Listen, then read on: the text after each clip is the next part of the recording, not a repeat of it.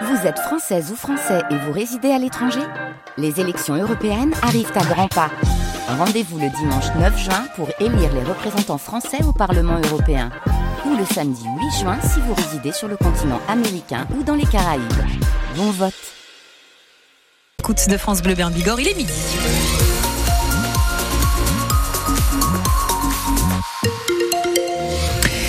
Journée claire, brillante, avec quelques nuages. Voile nuageux, nuages un petit peu plus soutenus cet après-midi, mais un temps sec.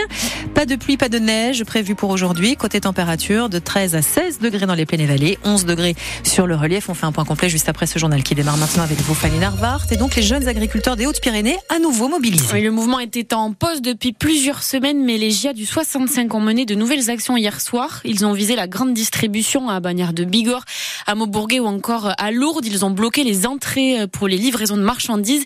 Des actions parce que depuis les annonces de Gabriel Attal, il n'y a rien rien eu de concret, estime le secrétaire général des GIA du 65, Pierre-Édouard Lesbégueris. C'est pour maintenir la pression jusqu'au salon de l'agriculture, puisque le gouvernement est censé faire des annonces euh, au salon, donc c'est un peu l'échéance euh, qui arrive à grands pas. Actuellement, mais rien n'est fait, aucun acte concret pour l'instant, hein. à part la MHE dans le département, mais bon, ça c'est une gestion de crise sanitaire, on va dire, c'est autre chose que tout ce qui est revenu, euh, excès de normes et compagnie. Donc on vise les supermarchés, on veut bloquer les entrées de livraison pour empêcher les livraisons et bloquer un peu les ravitaillements.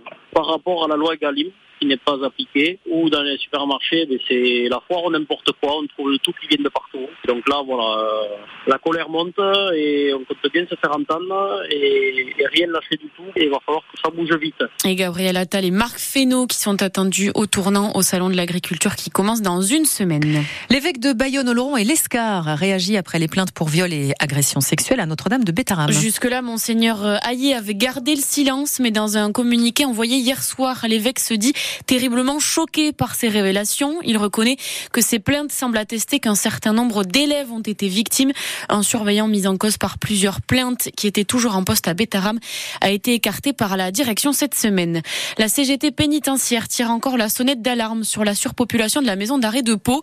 Six détenus dans des cellules de 20 mètres carrés, une vingtaine de matelas par terre parce qu'il n'y a pas assez de lits. C'est ce que décrit la CGT. Tous les détails à lire sur francebleu.fr. Un homme qui menaçait des policiers avec une lame de boucher a été tué à Paris cette nuit. Les forces de l'ordre lui ont tiré dessus. Deux enquêtes ont été ouvertes, l'une pour violence avec arme sur les forces de l'ordre, l'autre sur la mort de cet homme mené par l'IGPN, la police des polices, pour savoir s'il n'y a pas eu de bavure. 150 000 voyageurs n'ont pas pu partir en vacances. C'est à cause de la grève des contrôleurs ce week-end à la SNCF. Toujours euh, beaucoup de perturbations aujourd'hui. Détail Alain Krakowicz, le directeur TGV Intercité. Malgré trois euh, chefs de bord grévistes sur quatre, on a pu faire rouler euh, un train sur deux. Pour dimanche, on sera un tout petit peu plus, on sera à 56%, mais évidemment, ça reste très faible et c'est pour ça d'abord que on tient vraiment à s'excuser parce qu'on sait euh, que ça représente de grosses, grosses difficultés pour ces 150 000 voyageurs qui n'ont pas de solution. Donc on leur rembourse évidemment intégralement leurs billets. Et puis on a voulu faire ce, ce, geste commercial dont on comprend bien qu'il n'est pas à la hauteur des difficultés rencontrées par les voyageurs, mais 50% sur le prix d'un prochain sur le prochain voyage, quel que soit ce voyage, quelle que soit la destination, quelle que soit la date, il n'y a aucune démarche euh, à réaliser parce qu'on n'ajoute pas une galère à une autre galère. Et chez nous, au moins trois TGV sont supprimés de Tarbes vers Paris, c'est ceux qui passent aussi par Pau, quatre TER supprimés aussi entre Pau et Tarbes, ou Pau et Bayonne, ça circule un tout petit peu mieux entre Tarbes et Toulouse. La France annonce jusqu'à 3 milliards d'euros d'aide militaire supplémentaire pour l'Ukraine Emmanuel Macron et le président ukrainien Volodymyr Zelensky ont signé un accord hier soir. Une réunion entre les deux chefs d'État marquée aussi par l'annonce de la mort de l'opposant russe numéro 1, Alexei Navalny, décédé en prison. Des manifestations spontanées pour lui rendre hommage ont été organisées un peu partout en Europe, en Allemagne, en Pologne ou encore en France. En Russie, une centaine de personnes ont été arrêtées lors de plusieurs rassemblements. Donald Trump a été condamné hier à, payer plus de 350 millions de dollars d'amende pour des fraudes répétées au sein de son empire immobilier, la Trump Organization. Il a interdiction de gérer des entreprises dans l'État de New York pendant trois ans. Une condamnation sans précédent pour un ancien président. Midi 4, la section paloise à Bordeaux cet après-midi. Après une petite coupure pour laisser démarrer le tournoi des Six Nations, c'est la reprise du top 14 cet après-midi. Les Béarnais en ont profité pour faire un stage de cohésion à Faro au Portugal.